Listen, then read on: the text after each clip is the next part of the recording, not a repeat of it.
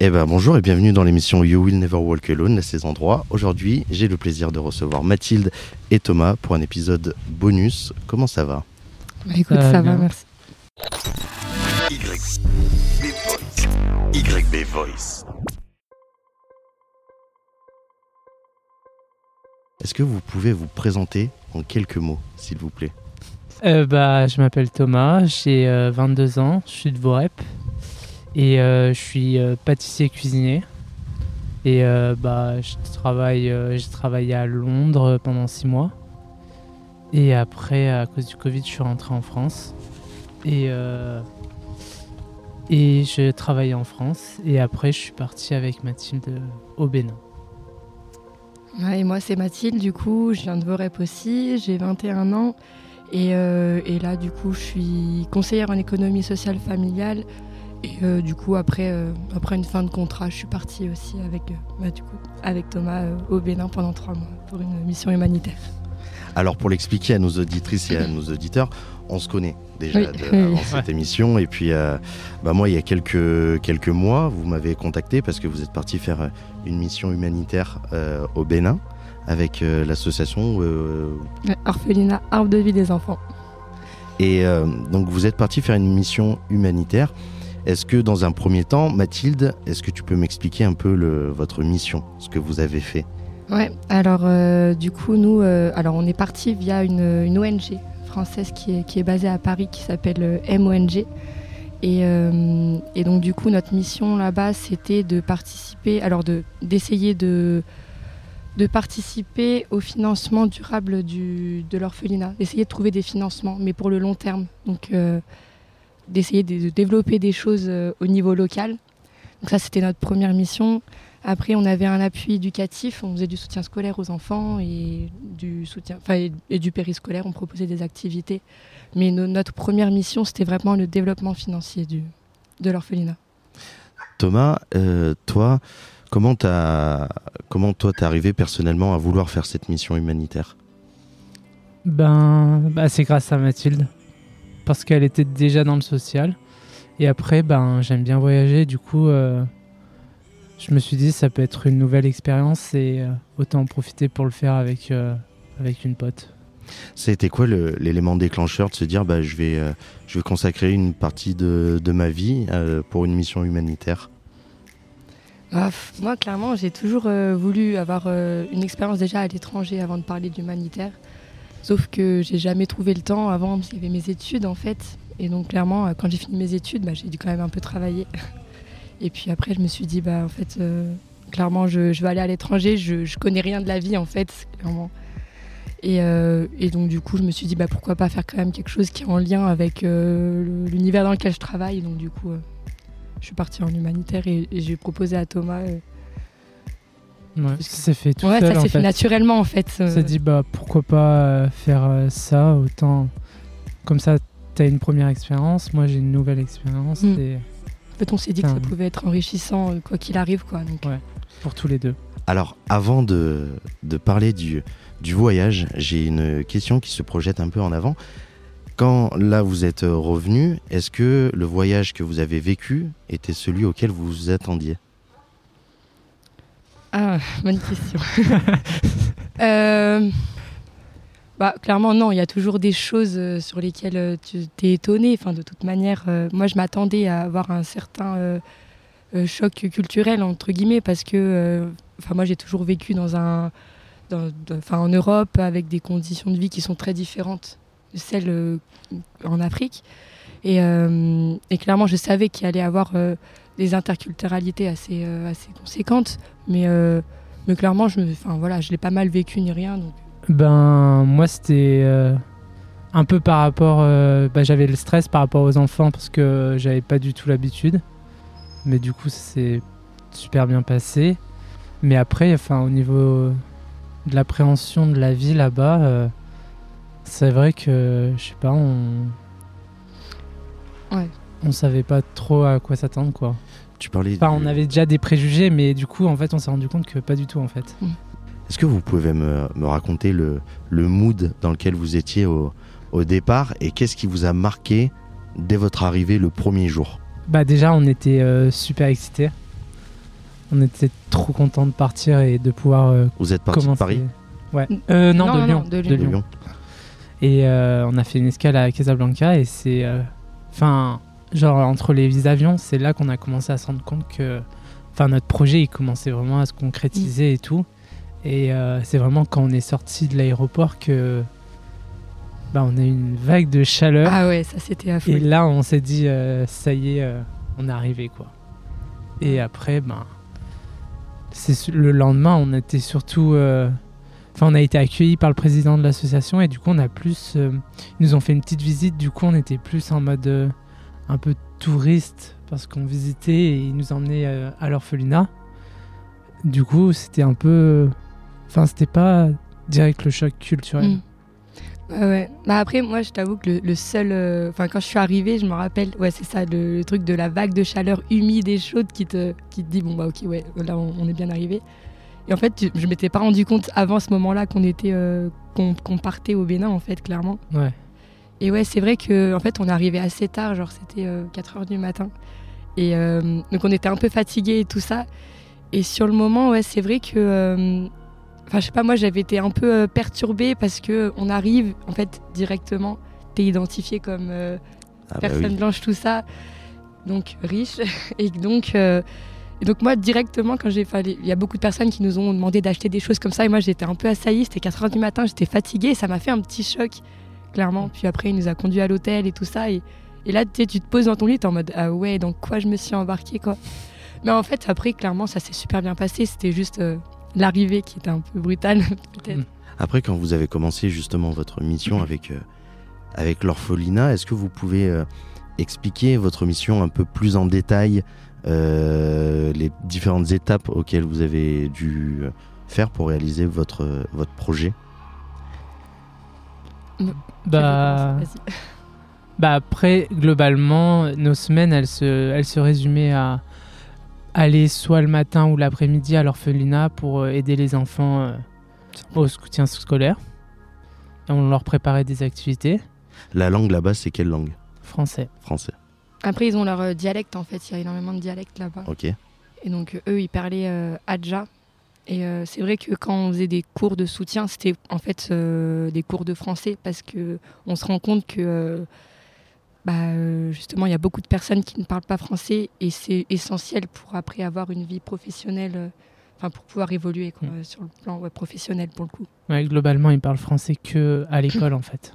D'accord. Du coup, on était là pour, euh, pour aider, euh, pour les aider euh, à apprendre le français euh, encore plus quoi. Ouais, c'est ça. Et après, euh, sinon, quand on était à, à l'auberge, on cherchait des, des fonds ou des moyens de. Ouais, des partenaires en fait sur le plan local, euh, clairement, pour euh, essayer de, de, de, pardon, de, de mettre en place des activités génératrices de revenus, c'est ce qu'on appelle. Et du coup, qui c'est qui, euh, qui finançait un peu ces projets Est-ce que c'était des entreprises privées Est-ce que c'était des mécènes, des personnes euh Ah, clairement, c'était euh, très compliqué. Il n'y a rien sur le, localement. Ouais. Et très peu de des structures avec les, sur lesquelles, euh, qu'on a contactées, pardon, euh, elles ne voulaient pas s'engager à, à prêter de l'argent pour mettre en place des activités parce que c'était trop bancal. Les personnes, elles prennent pas le pari de, de donner comme ça de l'argent à des ONG. Donc en fait, euh, clairement, on- après, en fait, il y avait quelque chose qui avait déjà été mis en place par des anciennes volontaires euh, pour euh, construire un dortoir au sein de l'orphelinat. Et en fait, bah, on, a repris, on a repris ce projet-là tout en essayant de chercher d'autres fonds sur le côté. Mais bon, après, en fait, on s'est, on s'est quand même rabattu sur des ambassades, en fait. Donc là, c'était l'ambassade japonaise qu'on a contactée. Et en fait, c'est des candidatures. En fait, on présente des projets. Hmm. et, et voilà, c'est- si euh, le projet est bien ficelé, il est pris en compte. Et là, il y a des subventions qui peuvent tomber, mais c'est compliqué. Parce que du coup, alors l'objectif, euh, c'était de récolter 5000 euros. Alors oui, ça, c'était pour le projet du dortoir, ouais. Vous les avez récoltés. Oui. Donc, Oui. euh, vous pouvez euh, vous féliciter, vous. Ouais. Donc, c'est non, mais c'est cool. Ouais. Félicitations, vous avez atteint euh, l'objectif. Ça a été dur de trouver quand même 5000 euros. Trouver Alors- 5000 euros. Déjà, quand on est arrivé, il y avait déjà au moins la moitié, plus de la Ouais. moitié. Ouais. Ouais, Donc ouais. déjà, euh, les filles, elles avaient déjà bien bossé euh, dessus. Ouais, par contre, ça a été un, un travail très très long parce que c'est énormément de communication et nous on n'est pas du tout compétents là-dedans de base quoi de démarchage sur les réseaux par mail on essaye de créer des événements solidaires tout ça donc c'est énormément de, de temps passé à envoyer des messages en fait Ouais, de Et en fait- partager tout. Ouais. Et en fait, on s'est rendu compte, enfin, nous, on est arrivé quand même, on avait. euh, Enfin, c'est ça, comme, comme m'a dit Thomas, on a eu de la chance parce que les filles avaient déjà engagé tout ce travail-là. Donc, nous, on a seulement repris la suite. On a, pareil, essayé de contacter, on va dire, des, des, des personnes clés qui, dans le monde du média, enfin, comme toi, en fait, clairement. Et, euh, et en fait, quand c'est lancé, c'est quand même plus facile hein, pour récolter Mm. des dons. Enfin, voilà. Mais, mais je crois qu'au début, ça a été vraiment compliqué, oui. Ouais, que, filles. euh, Bah, c'était leur mission un peu plus principale que nous Ouais. euh, au début. Quoi. Quand vous êtes, euh, quand vous avez commencé votre mission à, à l'orphelinat, même quand vous l'avez euh, réalisé, dans quel mood étaient les, les enfants euh, dans cet orphelinat? Parce qu'ils étaient dans quelles conditions? Euh, bah, en fait, il faut savoir déjà aussi qu'ils ont euh, l'habitude de, de voir des volontaires euh, Hmm. arriver au sein de l'orphelinat. Et que l'orphelinat. En fait, l'orphelinat, il y a l'école avec. En fait, il y a les deux ensemble. Et euh, du coup, il y en a que, que 10 Alors ouais, qui sont euh, orphelins ou euh, enfants vulnérables. Du coup, sur le dortoir, il y en a un- une dizaine pour l'instant. Mais après, il y a, on- ils sont une, cent- Ouais, une cent- centaine ouais, en tout. plus d'une une centaine d'enfants à venir à l'école, en fait. Du coup, il y a ça aussi qui joue. Mais oui, globalement, ils ont l'habitude de voir des volontaires et ils sont toujours contents d'en voir, et, Ouais. Comme les gens là-bas, en fait. Ouais, c'est vrai. Après, il y avait un truc qui nous a assez étonné avec Thomas. C'est que hum, nous, enfin voilà, on n'était pas venus dans une dynamique. On, nous a, on a fait une formation avant de partir pour déconstruire tout le syndrome du sauveur, euh, tout ça. Et clairement, on n'était pas du tout venus dans ce, ce, ce mood-là, quoi. Et, euh, et on arrive, la première chanson que d'accueil que tout le monde nous fait, c'est euh, Merci euh, les partenaires, grâce à nous, nous sommes sauvés, quoi. Du coup, ça nous a un peu fait, ça nous a fait bizarre. Et eux, en fait, ils sont pas. Nous, on a été hyper. euh, on, on culpabilisait beaucoup, en fait, parce qu'on est très. On, s- on est, on- on était très, très proche des enfants, et finalement, après, clairement, on, on crée en fait on- de l'attachement pour s'en aller ensuite, quoi. Mm. On culpabilisait euh, par rapport à ça. Et en fait, euh, eux, ils ont, ils ont, ils ont grave l'habitude, quoi, même si. Tu pourrais nous la chanter, la chanson ou pas? Euh, c'est trop gênant. Mais ouais, non. c'est- Par contre, euh, ouais, c'est vrai que euh, les paroles, elles nous ont gênés, quoi. On en a dû on a dû en discuter avec nos chefs et tout ça parce que ils sont- en fait, ils sont pas du tout sensibilisés à toutes ces questions-là, L'émotion personnelle, euh, enfin, vous avez quel, quel ressenti quand vous êtes quand vous êtes au Bénin, loin de votre famille, de vos amis, et sur place, vous avez un peu le, le rôle des des héros, si je puis dire. Est-ce que c'est difficile à endosser ce ce rôle ou euh, justement ça vous a donné de la confiance en vous et vous avez découvert des des caractéristiques de votre personnalité euh, que vous ignorez avant de partir? Ben. ben, Il y a plein de sentiments. Après, euh, je ne nous considérerais pas comme des héros. Non, ou- clair. Enfin, on était vraiment comme. euh, Enfin, comme. Pas comme eux, mais comme des humains. Enfin, on était juste là pour aider et. Et, euh, et leur apprendre des choses que eux ne savent pas ou. ou euh, Et inversement, en fait. et inversement, parce qu'ils savent des. Enfin, ils ont des modes de vie et des, des cultures que nous, on connaît pas et que qu'on a appris aussi. Mais euh, après, le manque. c'est vrai que le manque de la famille était un peu plus dur là-bas. Parce que c'est vachement. euh, en fait, ils sont vachement euh, dans leur maison. Et euh, les gens là-bas, globalement, une fois qu'ils vivent. Enfin, où ils sont nés, ils vivent quasiment toute leur vie au même endroit, quoi. Genre, même eux, ils savent le Bénin et ils ont jamais visité en entier. ou Enfin, pas tout le monde a la chance de pouvoir visiter le Bénin en entier. Et du coup, c'est cette sensation de. Ben, pas d'être bloqué, mais euh, que, en fait, euh, ils vivent toute leur vie au même endroit, quoi. Ils travaillent et ils dorment au même endroit. Enfin, pas très loin. Et euh, c'est ça, moi qui m'a un peu le, leur culture à eux qui est vachement différente de la nôtre et que, qui m'a choqué. Enfin, qui m'a choqué. Qui m'a perturbé. Mm.